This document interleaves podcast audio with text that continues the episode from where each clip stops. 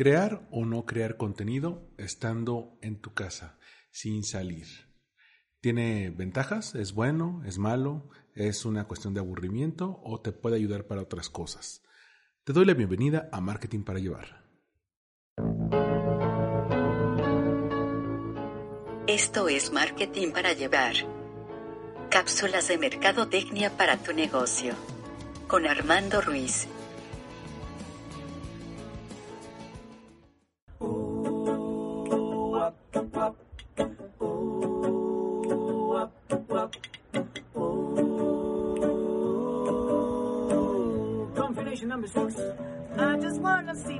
Quinto día de contenido diario y te doy la bienvenida a Marketing para llevar cápsulas de mercadotecnia para tu negocio.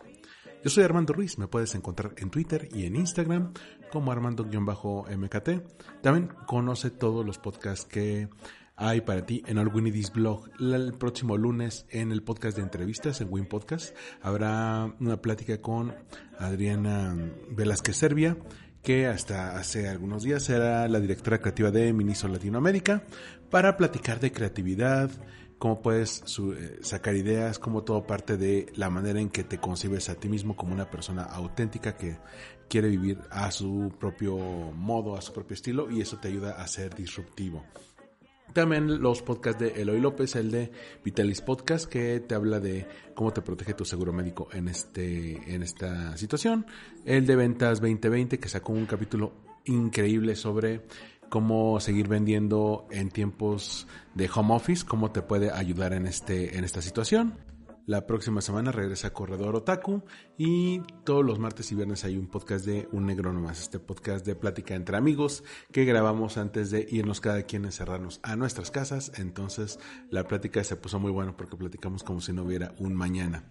Pero ya entrando a cuestiones de marketing y contenido. Tal vez te ha tocado ver en estos días si te ha tocado meterte a WhatsApp, a Instagram, a Twitter, a Facebook, que hay gente que está generando mayor cantidad de contenido, gente que usualmente no generaba, gente que ha tenido que sacar provecho de ese tiempo extra que de repente tienen ante, ante sí. Y bueno, esto incluye desde los que se pueden hacer TikToks, gente que nunca creí que iba a hacer TikTok ahora se está animando, eh, logró un dominio perfecto de la plataforma en cuestión de días, también personas que hacían retos, que por ejemplo te tagueaban en retos de Instagram, que dibuja la zanahoria, que propongas tu personaje de Disney favorito, o una canción que recomiendes cada día, o la gente en Twitter que te dice pon un GIF de tu película favorita y etiqueta a cinco cuentas, ¿no? Es decir, ya cada vez más gente está empezando a generar contenido, hasta aquellos que lo hacen de manera un poco más profesional por mencionar algunos que me ha tocado ver, el podcast español de eh, Entiende tu mente, que usualmente sacaba un episodio eh, a la semana, ahora está sacando dos o tres a la semana, lo cual hace que la gente los tenga más, más presentes y que también sienta que los está acompañando, sobre todo en España donde eh, la situación de guardarse en casa es todavía más fuerte, que en donde salir ya a la calle te conlleva una multa. Bueno, o lo que está haciendo en cine Gaby Mesa o Christoph o Diana Su o Rana Fong que le están sacando contenidos desde su casa que a veces no tienen toda la infraestructura a su lado, a veces tienen que hacer grabaciones por Zoom, a veces tienen que, eh, en el caso de Christoph, mandar los audios y que ya se le ponga la imagen en postproducción, pero para mantenerse activos.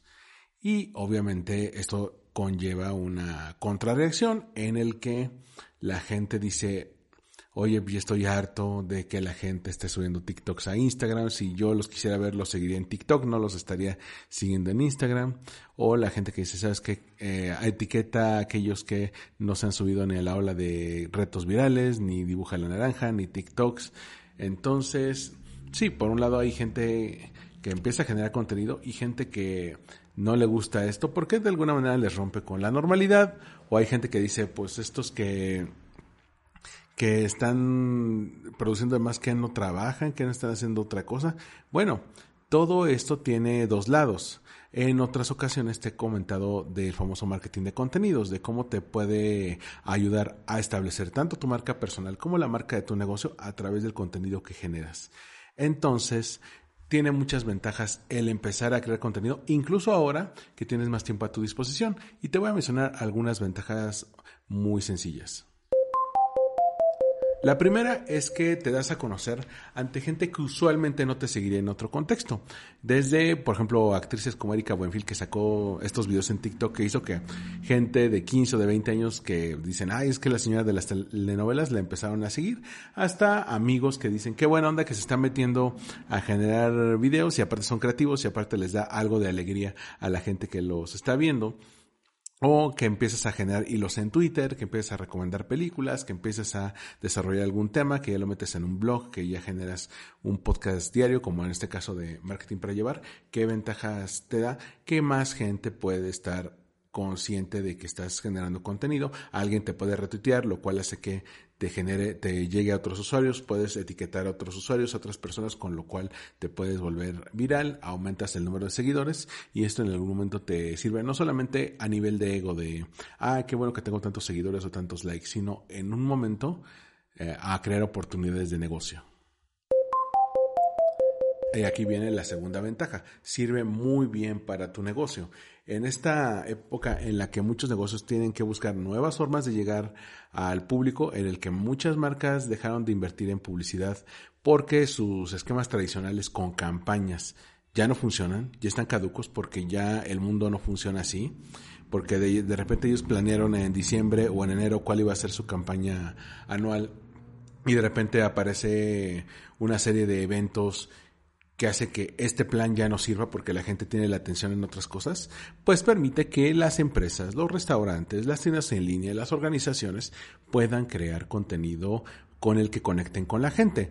Contenido desde aquellos con repartidores de Uber, de Uber Eats o de Rappi, conductores de Uber o Didi o qué tal algún restaurante en el que los meseros te digan, efectivamente no vamos a parar, no vamos a dejar de trabajar, pero requerimos de su apoyo, sigan pidiendo su comida por Rappi, por Uber. Incluso, ¿saben quiénes son súper buenas para crear esto? Las señoras en los lugares godines que te vendían comida rápida por WhatsApp que había, había señoras de esas, por ejemplo, me tocó ver en Bosques de las Lomas, me tocó ver en Polanco, señoras que llegaban con un carrito o con una camioneta ya con la comida preparada y pues vendían todo lo que, lo que tenían para ese día y hasta que no se acabara no se levantaban.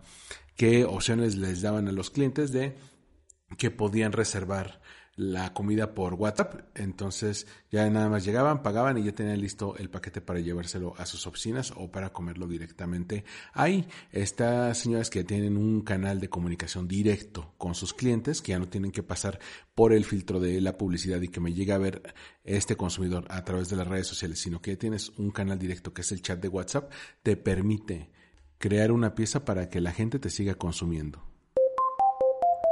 El tercer elemento o la tercera ventaja es que saca tu lado creativo cuando creías que este ya no existía. He estado checando libros estas semanas, algunas ya, algunas de estas publicaciones ya te las he comentado aquí en capítulos pasados de Marketing para Llevar y estoy rescatando aquí dos. Uno es eh, Damn Good Advice de George Lewis, que también te lo he reseñado aquí y Change Your Mind. Si acaso podríamos tener uno tercero con La vida minimal. Entonces, eh, los primeros dos libros que, que, te comento aquí mencionan que el aburrimiento y, y a veces la soledad o esta situación de completa incomodidad son el verdadero motor del pensamiento creativo. ¿Por qué? Porque no te sientes a gusto, porque sientes que tienes mucho tiempo, porque tienes herramientas a tu disposición, tienes un teléfono con cámara, con internet, tienes filtros de Snapchat o en Instagram, tienes música en TikTok que puedes agregar, tienes muchas ah, opciones ante ti puedes grabar un audio con el, micrófono de tu teléfono, puedes subirlo a un servidor gratuito, puedes hacer un Facebook Live si tienes mucha gente que te sigue. Bueno, ¿qué ocurre? Que si ya tienes mucho tiempo y te empiezan a surgir ideas y de repente ya no hay muchas cosas que ver o en Netflix o en YouTube, pues puedes crearlo, porque el aburrimiento te ayuda porque esa incomodidad te impulsa a sacar nuevas ideas a veces ni siquiera te lo tienes que proponer, a veces es completamente involuntario. Tú te puedes decidir, oye, pues tengo aquí una libreta, estoy en una videollamada online con quién sabe cuántas personas en la oficina y en lo que una persona o el jefe está hablando y todos los demás nos tenemos que quedar callados, pues yo puedo hacer como que anoto y en, en realidad estoy garabateando aquí en mi libreta no me mientan, yo soy de ese tipo de personas, eh, seguramente todos conocen a alguien así o son alguien así que se pone a garabatear cuando las juntas son kilométricos muy largas o muy aburridas, entonces justamente el aburrimiento es muy buen motor para la creatividad. Y por último, si eres una persona dedicada a industrias creativas, si eres una persona dedicada al marketing, si de repente quieres empezar con algo propio, un proyecto creativo propio, un libro, un podcast, un blog, un videoblog, a veces lo más sano es no consumir más contenido del que estás generando. Y aquí es el tercer libro que te comentaba, el de la vida minimal con Pedro Campos.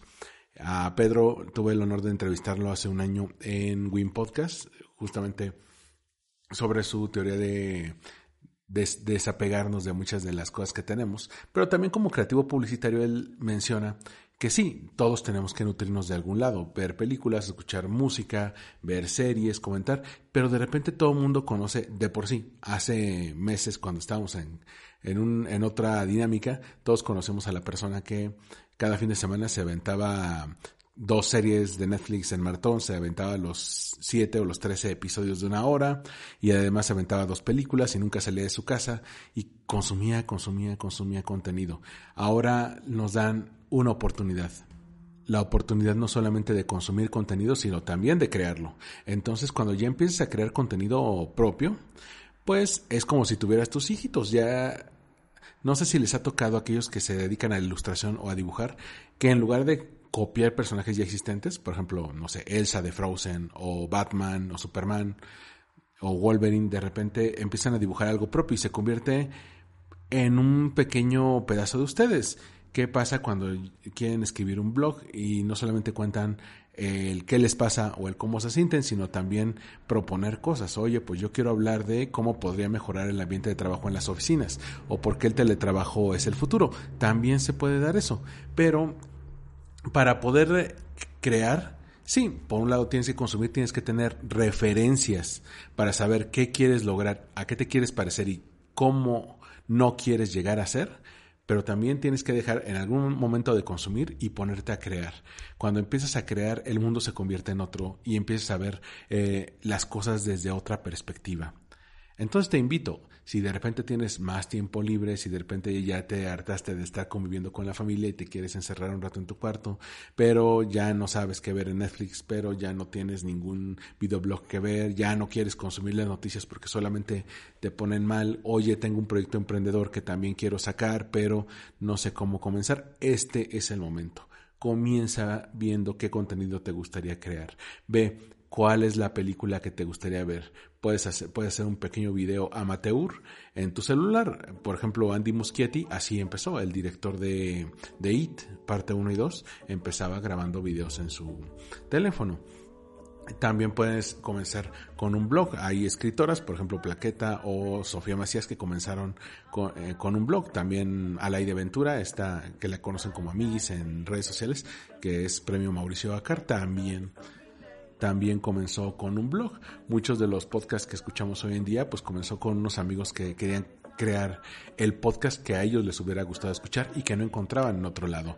Yuya, por ejemplo, se convirtió en videoblogger porque creó el videoblog que ella misma no encontraba en YouTube y que estaba segura de que, como ella, había muchas personas que tenían las mismas dudas sobre cuidado personal, sobre salud y belleza, sobre moda, que también tenía ella y que seguramente iban a valorar ese tipo de contenido. Lo mismo con Wherever Tomorrow, que no es casualidad que el boom de los youtubers salga cuando la comedia está cambiando en la televisión abierta, tanto en México como en Europa, como en Estados Unidos. A falta de opciones jóvenes de comedia, la gente joven se va a YouTube a crear su propio estilo de comedia.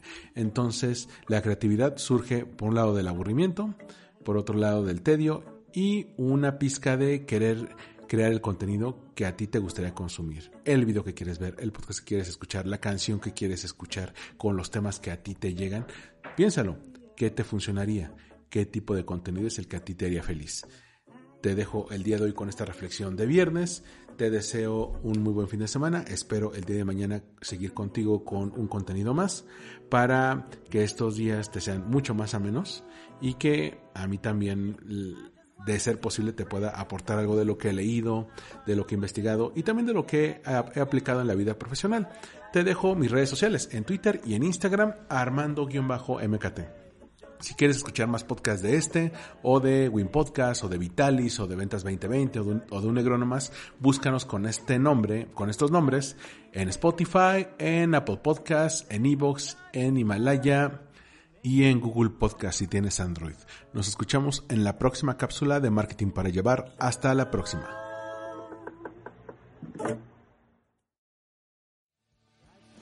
Esto fue Marketing para Llevar una producción de All We Blog. Disponible en iTunes, iVoox y en allgreenidisblog.com.